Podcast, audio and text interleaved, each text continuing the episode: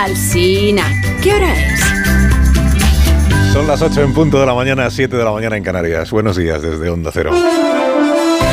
Más de uno en Onda Cero.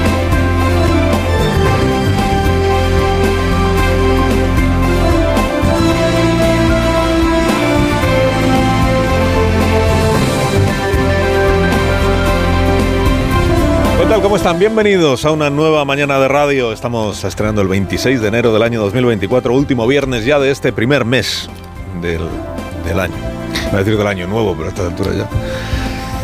20 meses después de que el gobierno entregara su cabeza, clavada en una pica a Esquerra Republicana de Cataluña, 20 meses después, Paz Esteban, la primera mujer que dirigió el Centro Nacional de Inteligencia en España, a las órdenes de la ministra juez Margarita Robles, que fue quien la destituyó después de intentar que dimitiera. Vamos a ver, usted habla de destitución, yo le diría de sustitución.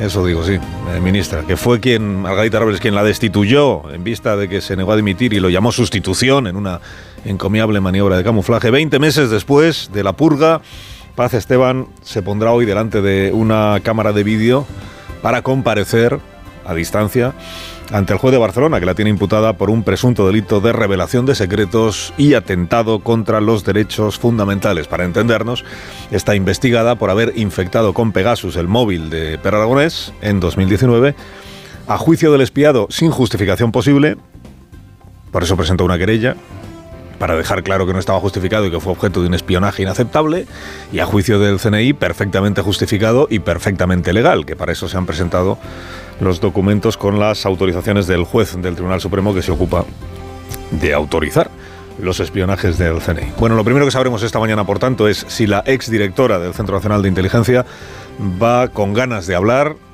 o se acoge a su derecho, que también lo tiene, a no decir nada lo que se ha desclasificado es todo lo absolutamente esencial y además sin ningún tipo tampoco de cicatería para que ella pueda contestar las preguntas y la puedan interrogar.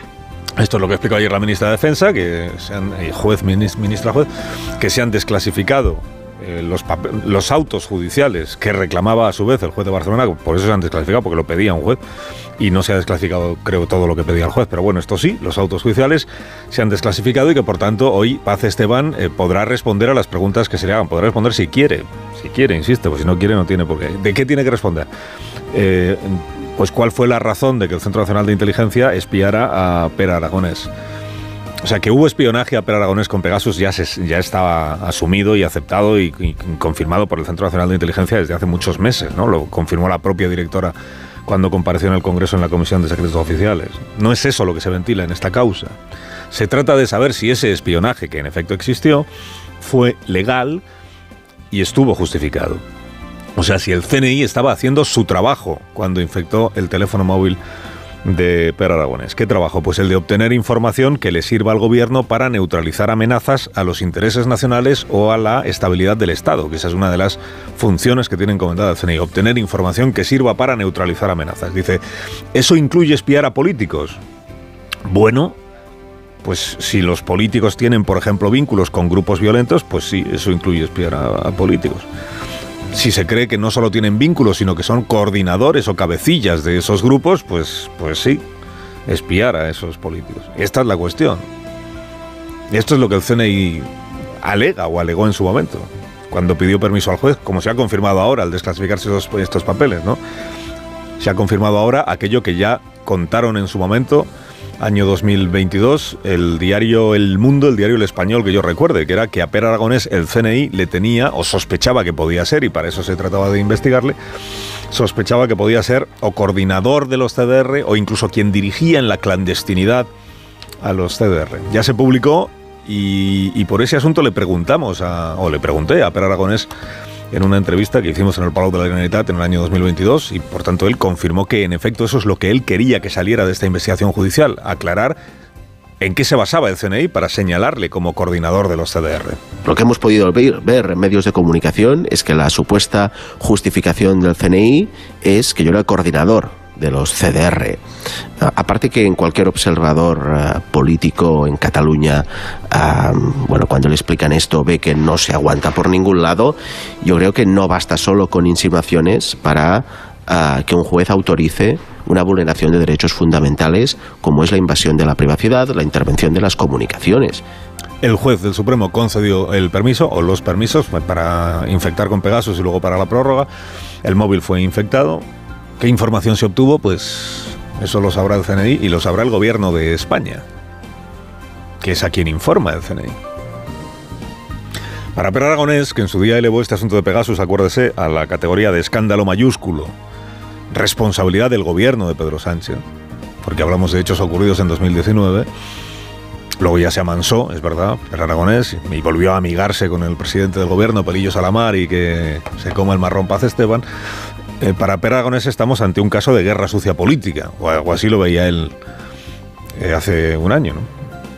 Vendría a ser una especie de Operación Cataluña 2 o lo que la vicepresidenta Montero habría llamado Watergate, pero este no de Rajoy, sino de, sino de Sánchez, ¿no? Para Per Aragonés esto es lo que sucedió, espionaje político. Para el CNI, ¿no? Para el CNI, para el gobierno, lo que sucedió es que se hizo un trabajo de investigación o de espionaje para aclarar esa sospecha y para ver qué información se podía obtener. La sospecha de que Aragonés era el, el CDR jefe, ¿no? Bueno, este caso, insisto, se produjo gobernando ya Pedro Sánchez. Anoche fuentes del gobierno decían, no, pero Aragonés ya se le estaba escuchando antes de que nosotros llegáramos al gobierno. Bueno, la autorización judicial es de octubre del 19, dice hoy la vanguardia, o sea, gobernaba Sánchez. Se produjo en aquellos meses del año 19 en que las algaradas de los CDR, los sabotajes de los tsunami, estaban a la orden del día. La coartada para las algaradas era que el Supremo había juzgado a los del Procés, los había condenado y que era inaceptable, no sé qué. Eran aquellos tiempos, ayer lo recordábamos ya aquí, eran aquellos tiempos en los que el presidente del gobierno denunciaba que había grupos violentos en las filas del independentismo. Claro, la sola idea de imaginar entonces que el presidente acabara hermanándose él mismo con Esquerra Republicana hacía que le salieran ronchas al Partido Socialista. No te digo ya la idea de hermanarse con el, con el partido de Puigdemont, que era el partido de Joaquín Torra, a decir del presidente, el Le Pen de la política española. Octubre de 2019, hubo unas elecciones en noviembre, usted se acuerda, la cosa a Sánchez le salió regulera, tuvo que compartir el gobierno con, con Pablo Iglesias, con Podemos, y tuvo que cortejar como socio preferente a Esquerra Republicana. Y por eso se produjo aquella insólita paradoja de que el presidente del gobierno estuviera negociando con Per Aragonés a la vez que el CNI, dependiente del gobierno, estuviera espiando a Per Aragonés. Por su presunta condición de coordinador de un grupo violento. Cuando estalló lo de Pegasus, tres años después, el PSOE ya era muy compadre de Esquerra Republicana para entonces. Por eso entregó la cabeza de Paz Esteban.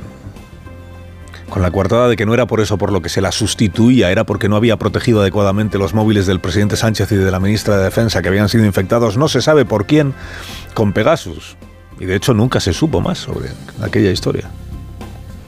Que judicialmente quedó archivada porque Israel nunca colaboró, que es quien fabrica el Pegasus. Para apaciguar a Aragonés se entregó la cabeza, estaba pidiendo la cabeza a la ministra, se le entregó la cabeza a la directora del CNI. Aún resuena en el hemiciclo el eco de aquella pregunta que le hizo Margarita Robles a una diputada de la CUP. ¿Qué tiene que hacer un Estado? ¿Qué tiene que hacer un gobierno cuando alguien vulnera la Constitución?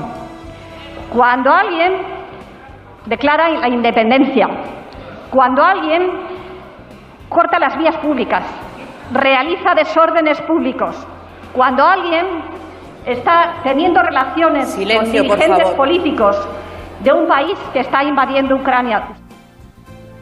Al escuchar silencio, por favor, de repente me he acordado de que existió Merichel Batet también. La ministra se hizo estas preguntas para argumentar que el Estado hizo lo que tenía que hacer, tanto en 2017, judicialización del asunto, como en 2019, Pegasus incluido.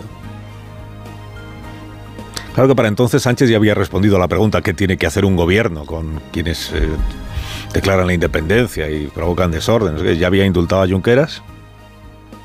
Hoy tenemos nuevas respuestas a la pregunta ¿qué tiene que hacer un gobierno? Lo que tiene que hacer pues es amnistiar a quien ha declarado la independencia, amnistiar a quien ha protagonizado desórdenes públicos, incluso amnistiar a quienes estén procesados por un delito de terrorismo alegando que es que es un terrorismo que al final era sin intención directa y sin violación grave de los derechos humanos y no sé qué.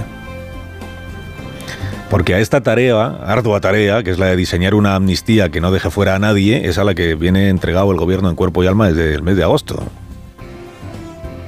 Y en eso sigue. Bueno, esto de Paz Esteban, eh, hoy veremos lo que declara o no declara. Esto de Paz Esteban puede acabar de dos maneras. Una, con el archivo de la causa, si el juez entiende que todo fue legal y que no hay nada que reprocharle a nadie.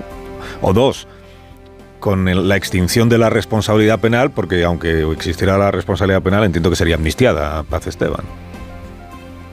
Después de todo, guardaba relación con el procés. Y en eso consiste la amnistía, ¿no? En amnistiar todo lo que tuviera relación con el procés. Para pasar página y... Este es un aspecto muy interesante que aún no ha aclarado el gobierno amnistiante, ¿no?